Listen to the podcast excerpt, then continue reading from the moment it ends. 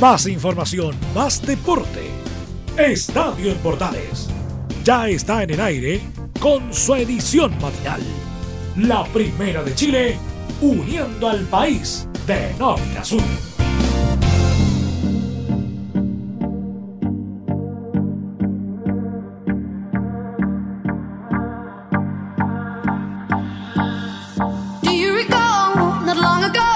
¿Qué tal? ¿Cómo están? Gusto saludarlos. Bienvenidas, bienvenidos. Iniciamos Estadio Portales edición AM en este martes, ya 26 de mayo. Y le damos la bienvenida a cada uno de ustedes que nos acompaña muy temprano por la mañana a través de la Primera de Chile y por supuesto nuestros medios asociados. Un abrazo tremendo a cada uno de ellos que está muy temprano en la mañana para esta media hora de deporte que vamos a analizar en este segundo día de la semana. Tenemos eh, internacional, tenemos nacional. Lo vamos a compartir con ustedes como siempre al estilo de Radio Portales y Estadio Portales edición AM. Y le vas a acompañar, le vamos a acompañar en esta media hora de deporte que vamos a realizar junto a ustedes muy temprano en la mañana, en estos días de que tenemos que cuidarnos y darnos un abrazo virtual, pero mandarle todo el power y toda la energía a todos los que están conectados. Recuerden, pueden seguirnos a través de nuestras redes sociales como Radio Portales en Twitter, Facebook, Instagram y así puedes estar comentando lo que pasa en tu región, en Chile, América y el mundo. Señoras y señores, con buena música, comenzamos comenzamos este día martes a través de la Primera de Chile.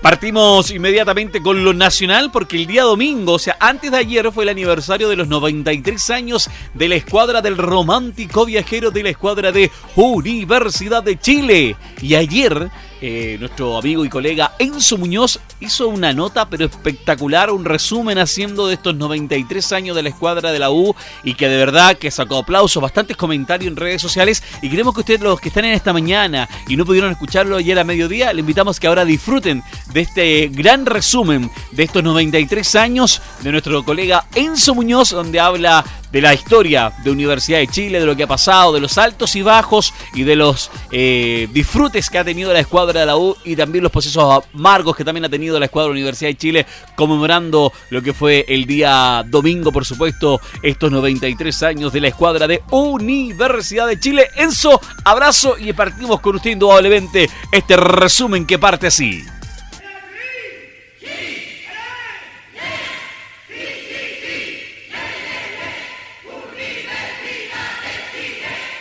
De la creación de Universidad de Chile hasta el día de hoy ha pasado harta agua bajo el puente ese primer título a principios de la década del 40 quedará en la memoria del equipo universitario, que con alegrías y también con grandes momentos donde era más fácil tirar la toalla que seguir, los universitarios han continuado, porque rendirse no está en el ADN de ese equipo que conquistó la Copa Sudamericana y que también descendió, porque es fácil olvidar los momentos de fracaso, sobre todo en esta década que junto al 60, la del ballet de Carlos Campo y Leonel Sánchez conquistaron muchas cosas más de las que perdieron.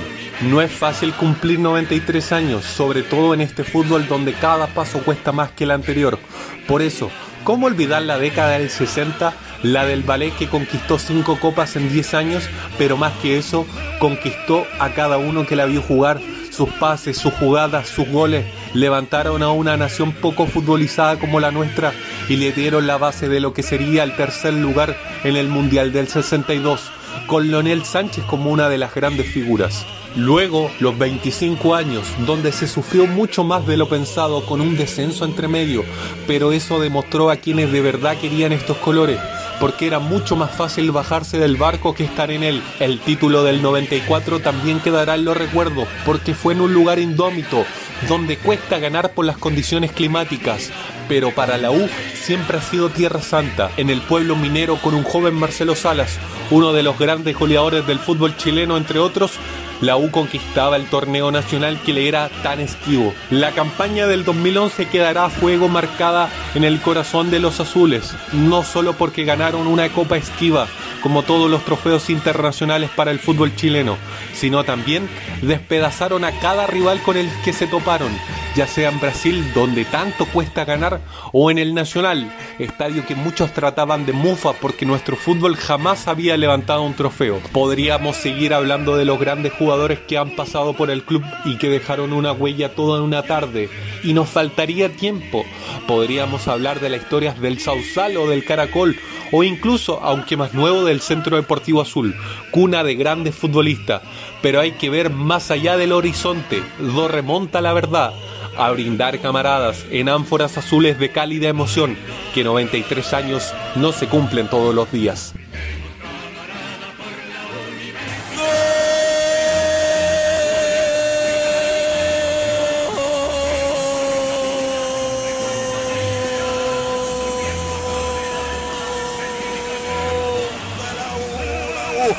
Una noche para llorar. La U está tocando el cielo, amables oyentes. La U está logrando lo que tanto buscó, lo que tantas generaciones buscaron. La U está logrando lo que 5 millones de la U querían. Perdón, lo que quiere Chile, lo que quiere el país deportivo. Lorenzetti, el argentino, le quedó una pelota botando dentro del área, entró de frente, le pegó con todo el alma y empieza el carnaval. Desde Arica, desde Arica, Punta Arena, hasta Viviri, la U está logrando al fin un título a nivel internacional. Esta U grandiosa, esta U que juega ras de piso, esta U que juega bien al fútbol, esta U que tiene paralizado Chile en este minuto y con justicia, con justicia, la copa es azul. La copa es azul. Se quedan a los sudamericanos en Santiago de Chile, en este rincón del mundo, lejos de todo, lejos de todo. La U está diciendo que nuestro fútbol está mejorando.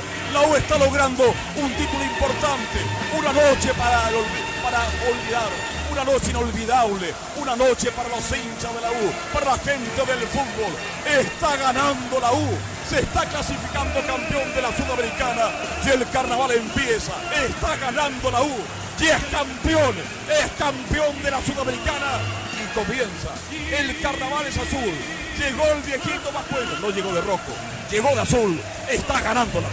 Muy buen muy buen trabajo, Enzo. Un abrazo tremendo para usted, de verdad espectacular. Y los hinchas de Universidad de Chile emocionados hasta las lágrimas, indudablemente, pensando en lo que es este trabajo, este trabajo que usted realizó, entregando emociones, relatos, historias, indudablemente buscando cuáles han sido los jugadores más históricos que marcaron a la Universidad de Chile en estos 93 años. Un abrazo, aún que siguen en celebración ahí para la gente de la U que estuvo de aniversario y para la gente también de la hinchada U que cantó el himno, eh, que fueron parte de esta fiesta. Así que un abrazo tremendo para la gente de Universidad de Chile en su aniversario 93. Para Enzo, un, un abrazo también y muchas felicitaciones por este trabajo que acaba de realizar.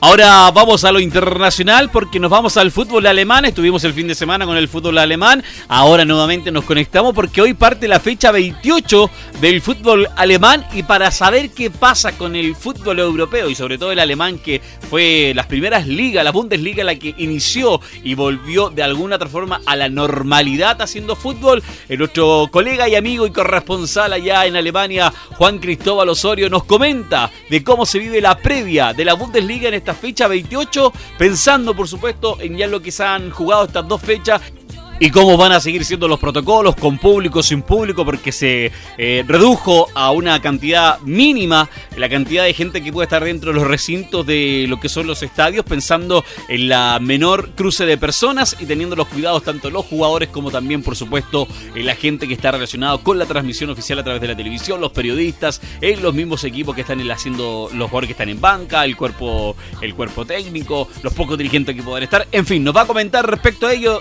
de cómo parte esta fecha 28, nuestro colega eh, Juan Cristóbal Osorio desde Alemania. Abrazo. ¿Cómo están amigos de Radio Portales? Les saluda Juan Cristóbal Osorio aquí desde la ciudad de Múnich, en Alemania, donde ya se palpita lo que será una nueva jornada de la Bundesliga.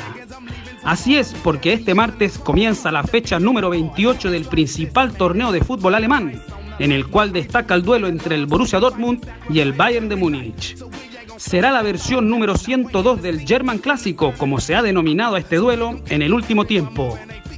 Como siempre, se espera que sea un duelo de fuerzas parejas, ya que chocarán el líder contra el sublíder de la Bundesliga. Además, el Borussia es el mejor equipo de la liga jugando en casa, mientras que los bávaros son el mejor visitante de la competición. Ambos equipos atraviesan un excelente momento, ya que el Borussia suma seis triunfos seguidos en la liga con 15 goles anotados y solo un gol en contra. Por su parte, el Bayern ha ganado 16 de sus últimos 17 encuentros oficiales. Por lo mismo es que su entrenador Hansi Flick se mostró confiado en obtener un triunfo. Señor Flick, las miradas de todo el mundo estarán puestas en el encuentro de mañana y observando las últimas estadísticas de este duelo se desprende que su equipo es claramente favorito. ¿Cómo se encuentra para afrontar el clásico alemán? La verdad es que yo creo que eso son solo estadísticas, a las cuales no les doy mucha importancia. Cada partido es una historia diferente. Este encuentro será muy diferente al que disputamos en la primera rueda. El Borussia tiene un equipo diferente. Han fichado a dos jugadores muy importantes. Son un equipo estable, con mucha confianza. Son cosas que uno observa, pero nosotros también estamos pasando por un muy buen momento. En los últimos 23 partidos solo hemos perdido dos veces y eso sin merecerlo. Por lo que siento que nuestro equipo está muy estable y para nosotros es un lindo partido.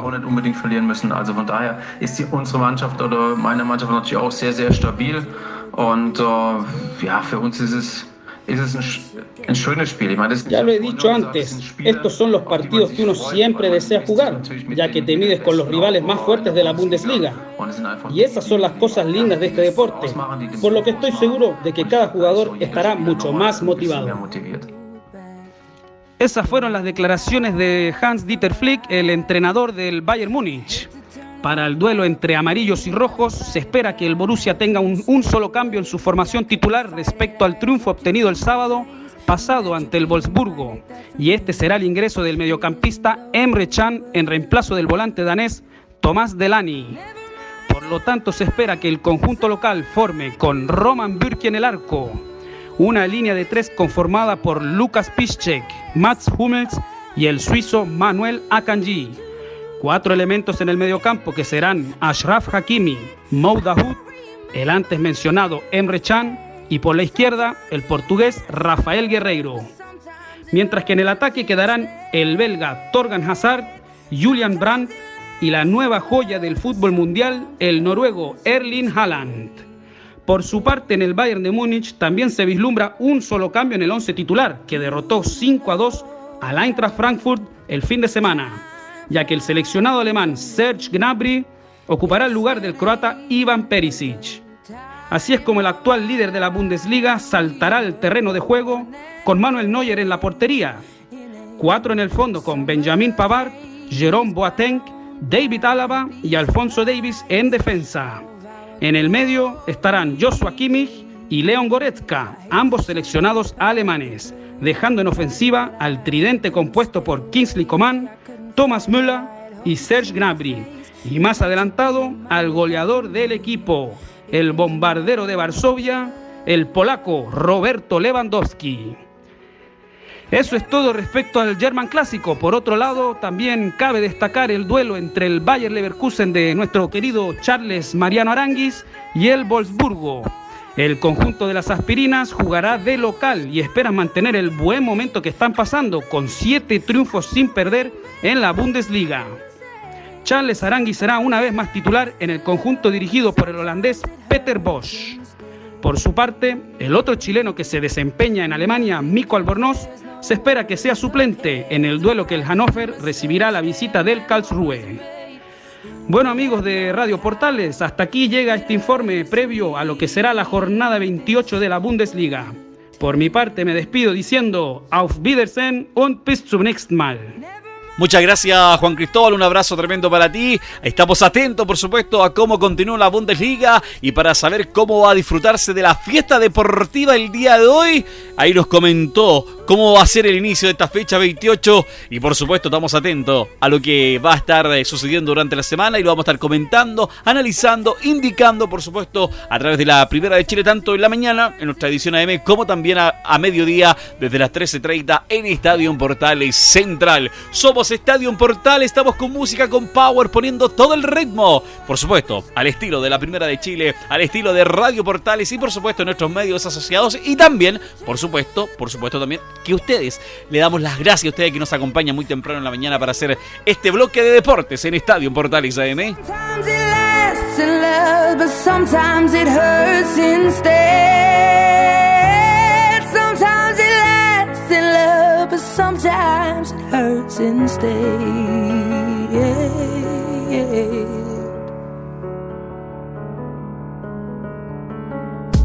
Te invitamos a disfrutar de la multiplataforma de portales www.radioportales.cl, donde podrás escuchar el tradicional 1180m, la señal 2, además de ver la radio junto a Portales TV. Además, te invitamos a informarte en nuestras redes sociales, Twitter, Facebook e Instagram. Ya lo sabes, www.radioportales.cl, la multiplataforma de la Primera de Chile.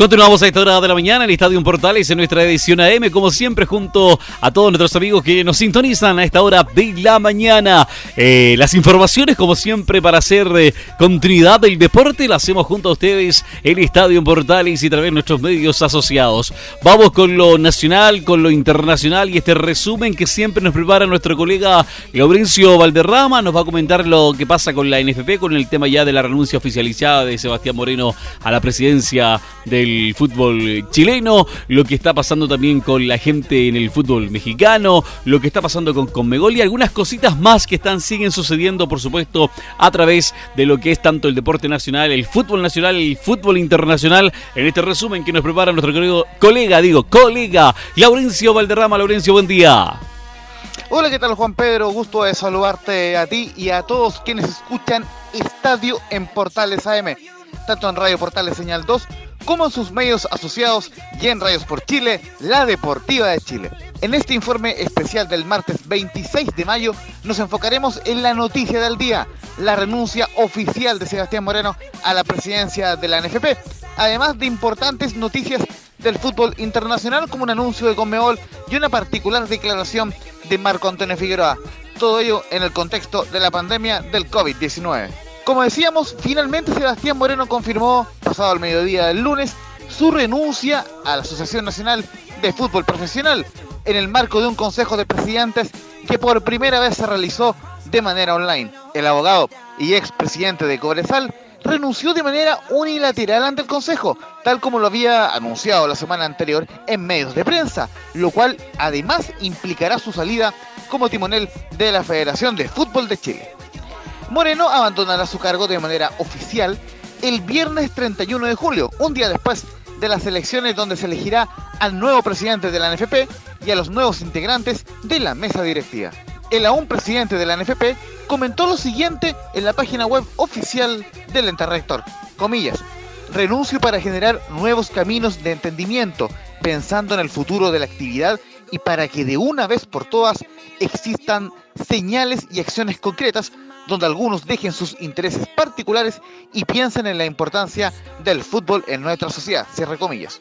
El Consejo de Presidentes aclaró que en caso de no poder realizarse de forma presencial las elecciones debido a la pandemia que vive el país, el acto se realizará por videoconferencia. Por ende, se le solicitó al directorio que otorgue flexibilidad a todos los trámites formales que conlleva una elección, considerando las restricciones sanitarias que vive el país y en particular la región metropolitana. También el Consejo Extraordinario de Presidentes definió las cuatro personas que completarán el directorio de transición, que seguirá encabezado por Moreno, junto al director Marcos Caplún hasta el 31 de julio. Recordar que el resto de la directiva había renunciado por diferentes motivos. Los cuatro directores elegidos por mayoría absoluta fueron Jorge Aguilar de Colo Colo, y Arturo Guzmán de Deportes Iquique con 28 votos cada uno, Raúl Jofré de Deportes Antofagasta con 26 sufragios y Jorge Yungue de Rangers con 25 votos. Precisamente Yungue se refirió a su renuncia como vicepresidente de Rangers para sumarse al directorio de transición. Habla Jorge Yungue en Estadio Portales AM. Estimados amigos, como he sabido, he sido designado para integrar el directorio de la NFP Son momentos muy complejos, pero mi intención es ir a aportar y tratar de levantar nuestro fútbol profesional de este momento por el cual atraviesa. Esto no sería posible sin mi paso por Rangers, ya sea como presidente o vicepresidente. Fueron años difíciles desde recuperar al club para todos los talquinos y luego mantener y luchar por el ansiado ascenso el cual esperamos se pueda dar este año. Agradezco la confianza de todos los dirigentes, jugadores, entrenadores, integrantes del fútbol joven, funcionarios y familia rojinegra en general, con quienes tuve la oportunidad de trabajar. Con errores y virtudes, todos queremos lo mejor para nuestra querida institución, la cual esperamos verla seguir en desarrollo y pronto en primera división. Un abrazo fraterno, que superemos esta pandemia y pronto nos volvamos a abrazar. Para explicar brevemente el contexto de la salida de Sebastián Moreno, primero debemos recordar que él asumió la presidencia de la NFP el 7 de enero del año 2019 y reemplazó a Arturo Salá tras unas elecciones donde ganó de manera muy estrecha a Jorge Huawei en tercera vuelta el 29 de noviembre del año 2018. En esos comicios también participó Harold May Nichols, timonel de la NFP entre 2007 y 2010 y quien actualmente es vicepresidente de Blanco y Negro el expresidente de Cobresal venía con un ciclo medianamente tranquilo y que estuvo marcado por su éxito en la continuidad del proceso de la Roja Femenina en el Mundial de Francia 2019. Sin embargo, él enfrentó una serie de problemas que se iniciaron tras el estallido social del 18 de octubre del año pasado, donde, entre otras cosas, se le cuestionó duramente por dar término anticipado al fútbol nacional en noviembre de ese año y por la polémica de la selección chilena, donde los jugadores decidieron no jugar un amistoso ante Perú Lima y sin tomar en cuenta a Moreno ni al técnico Reinaldo Rueda. Además se sumó una polémica con Unión Española que no se presentó a jugar una semifinal a partido único ante Universidad de Chile en enero en La Serena, alegando que tenía derecho sobre el cupo de Chile 4 a la Copa Libertadores 2020. Los problemas aumentaron hace dos meses por el contexto de la pandemia del COVID-19 y el estado de emergencia que empezó a regir el 19 de marzo, lo cual obligó a la suspensión total del fútbol desde el 18 de marzo. Algunos equipos como Unión Española, Huachipato, San Felipe y otros reclamaron por la forma en que se tomaron algunas medidas. De hecho, el presidente de San Felipe, Raúl Delgado, comentó que Moreno perdió la posibilidad de encarrilar la industria del fútbol chileno en la entrevista con nuestro medio asociado Radio Sport Chile. Moreno finalmente no podrá cumplir su periodo de cuatro años y deja en duda la continuidad de Reinaldo Rueda al mando de la selección chilena, por cuanto el técnico colombiano fue contratado en el periodo de Arturo Salá a inicios del año 2018. Eso, además del retorno a la competencia que está pendiente en la Comisión Retorno al Fútbol. Lo que falta por resolver, y es un tema que será noticia, es qué pasará con el pedido de la Conmebol en cuanto a separar la NFP de la Federación de Fútbol. Recordad que por estatutos el presidente de la NFP debe elegir al timonel de la federación, y lo habitual es que el presidente elegido ocupe ambos cargos. Veremos cómo se resuelve esta situación y en especial para el futuro de la Roja de Reinaldo Rueda, porque la federación ve todas las selecciones nacionales, el fútbol femenino, el fútbol joven y la Copa Chile. Justamente ahora nos vamos al fútbol internacional para ver una buena noticia que entregó el presidente de la Comebol, Alejandro Domínguez. El paraguayo confirmó que se disputarán hasta el final la Copa Libertadores y la Copa Sudamericana, aunque no confirmó la fecha oficial del retorno de ambas competencias. Vamos con Alejandro Domínguez en un audio especial de Comebol en Estadio Portales AM. Hace más de dos meses atrás por esta cuestión del coronavirus tomamos la decisión de parar la Copa Comebol Libertadores y la Comebol Sudamericana. Y también tomamos la decisión de cerrar las oficinas y de cuidar y precautelar de cada una de las vidas de la salud de la gente que trabaja acá. Pasó el tiempo, fuimos a nuestras casas, fuimos obedientes en recibir y aceptar lo que nuestras autoridades sanitarias nos recomendaban. Jugamos de local, pero seguimos trabajando desde la casa. Ahora estamos de vuelta a la oficina con un solo compromiso, hacer que lo antes posible podamos volver a poner la Copa Comebol Libertadores de América y la Comebol Sudamericana a jugarse de vuelta. Estamos trabajando fuertemente en conjunto con todos los países porque nuestra única obsesión es que la pelota siga rodando con el orden de prioridades. Primero la salud después la competición. Y quiero dejarles el mensaje, que nosotros tenemos ese compromiso y se van a disputar ambos campeonatos y se va a terminar. Cuídense que lo más importante es que cuando volvamos estemos todos juntos. Recordar que la gran complicación que tiene la Conmebol para volver al fútbol, es como ha empeorado la pandemia, en cuatro países de Sudamérica.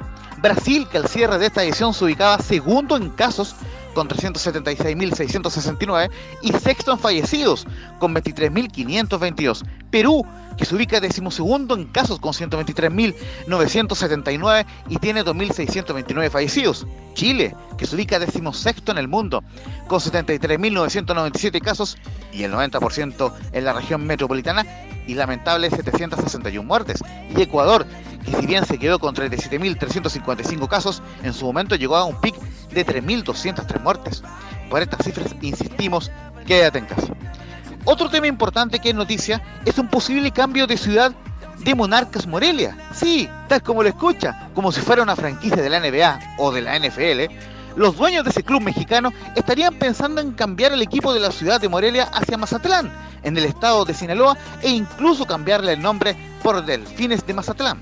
Fue tal el revuelo que causó esta información, aún no confirmada oficialmente, que los aficionados de Monarcas desafiaron las medidas de confinamiento y salieron a las calles a protestar para exigir que el equipo se mantenga en la ciudad, a la cual ha pertenecido por más de 70 años.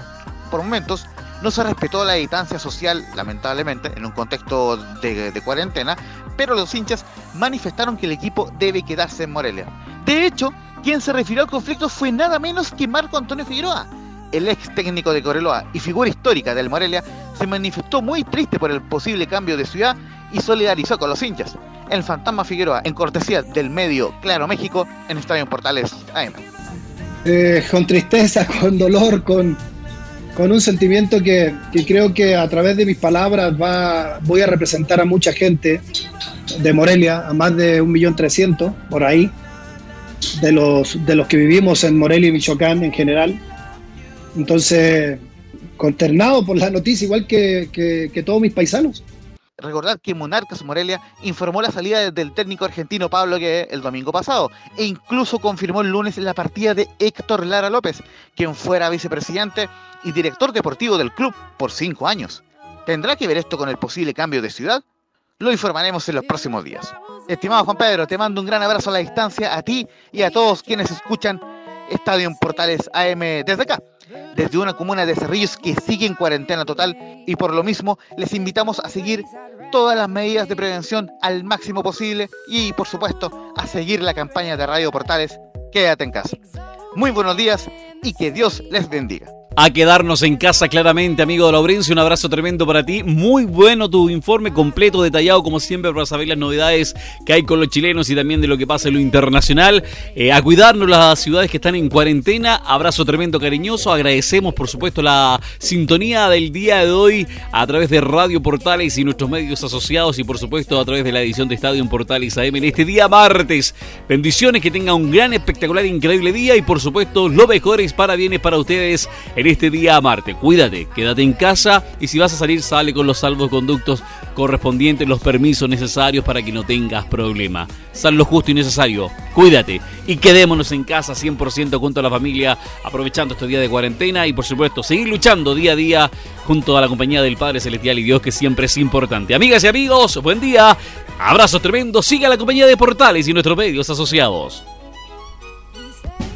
Más información, más deporte. Esto fue Estadio en Bordales, con su edición matinal. La primera de Chile, uniendo al país de norte a sur.